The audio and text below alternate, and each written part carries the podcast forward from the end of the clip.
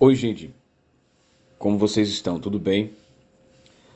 Eu venho feito reflexões sobre a natureza do homem.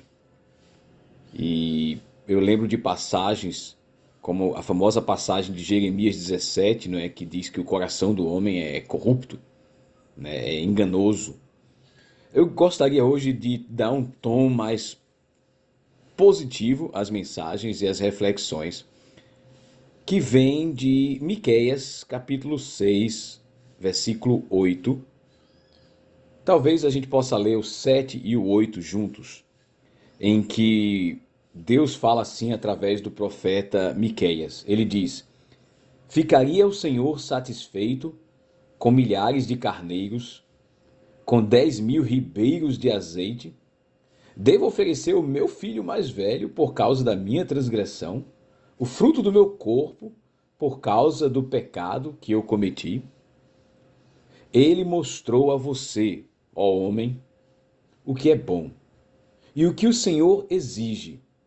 Pratique a justiça, ame a fidelidade e ande humildemente com o seu Deus. Então, o que Deus espera do homem? O que Deus quer do homem?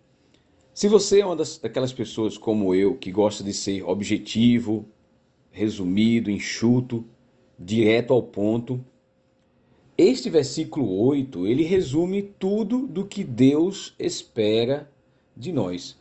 Né? Ele começa dizendo: Ele mostrou a você, ó homem, o que é bom. O que é que é bom que o homem deve fazer? Qual é a moral que agrada a Deus. Se você for enxugar toda a religiosidade judaico-cristã, o que é que Deus espera do homem? O que é que Deus exige? E ele dá uma listinha, listinha de três coisas. E se você também é daquelas pessoas que gosta de listas, né, para resumir tudo, ter tudo ali na sua frente, no pedaço de papel, escreva essas três virtudes éticas, não é, que tem a ver com a nossa convicção e a nossa prática. A primeira é pratique a justiça. Seja justo.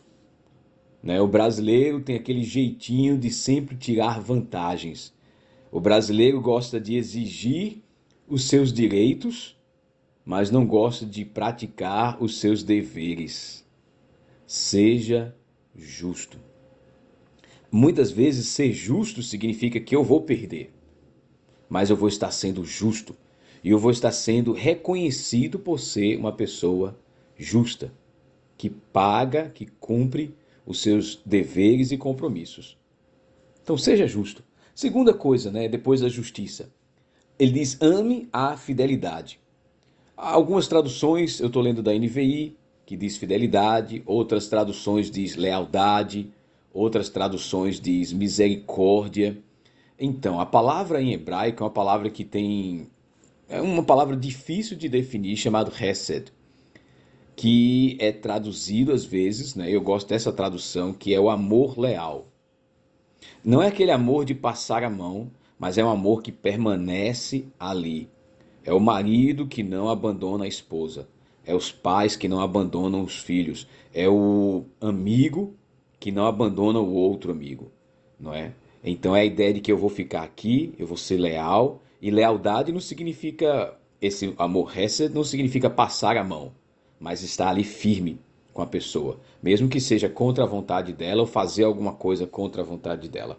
Então, a pessoa que no tratamento com o próximo, ele tem esse tipo de amor, certo? Esse tipo de fidelidade ali, de lealdade ao lado da pessoa.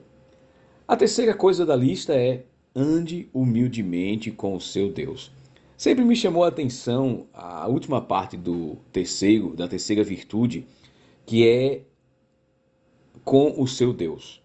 Assim, isso pressupõe que eu tenho um relacionamento, uma experiência com Deus, uma vida pessoal com Ele. É mais do que algo que eu conheço a respeito, mas é algo que eu conheço porque eu convivo. Aí ele diz: ande humildemente com o seu Deus. O caminho para se aproximar de Deus é sempre de joelhos. Reconhecer que eu sou homem e ele é Deus. Eu sou finito e mortal, ele é espírito e eterno. Então a gente entra na presença de Deus humildemente. Isso muda tudo, né? Então, Miqueias deixa por último o que eu acho ser a coisa mais importante, andar humildemente com Deus. Depois ele fala sobre amar, não é? guardar o Hesed e por último, ou primeiro, praticar a justiça. Que esses lemas é? a gente possa colocar em prática justiça, lealdade e humildade diante de Deus. Tenha uma boa semana e Deus o abençoe.